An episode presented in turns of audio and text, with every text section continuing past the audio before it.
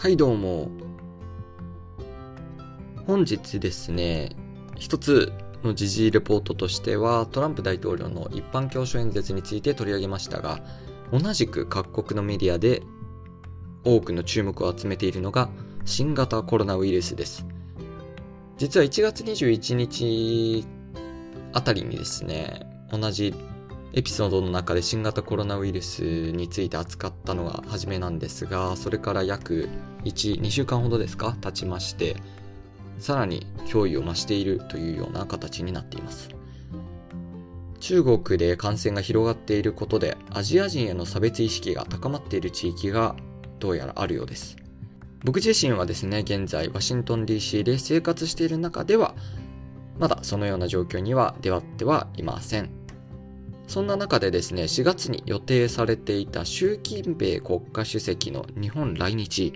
がどうなるかが注目となっています。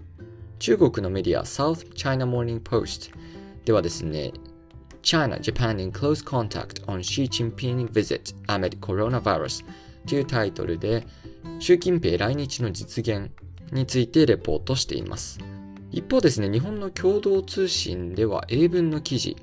China's Xi may postpone state visit to Japan amid virus outbreak という記事の中で来日の延期の可能性を示唆しています。この postpone という単語が延期するという意味ですね。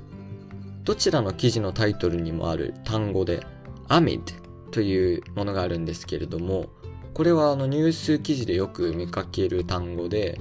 〇〇の最中でという感じで訳すんですが、ニュースですっごい品質の割にですね、学校では聞いたことがなかったので、珍しいなと思った単語の一つです。紹介した、今回紹介したどちらの記事もですね、それぞれの外交の関係筋からの情報ということでニュースを扱っているんですが、現時点でですね、政府から正式に延期の発表はないことは確かなので、今後の展開を見て新たに判断が下されるのかもしれません。ちなみにですね、South China Morning Post の記事の中では、他のウイルスとのデータの比較だったり、また動画でのニュースもあったりします。ぜひですね、共同通信と SCMP どちらの記事もチェックしてみてください。それでは再生ありがとうございました。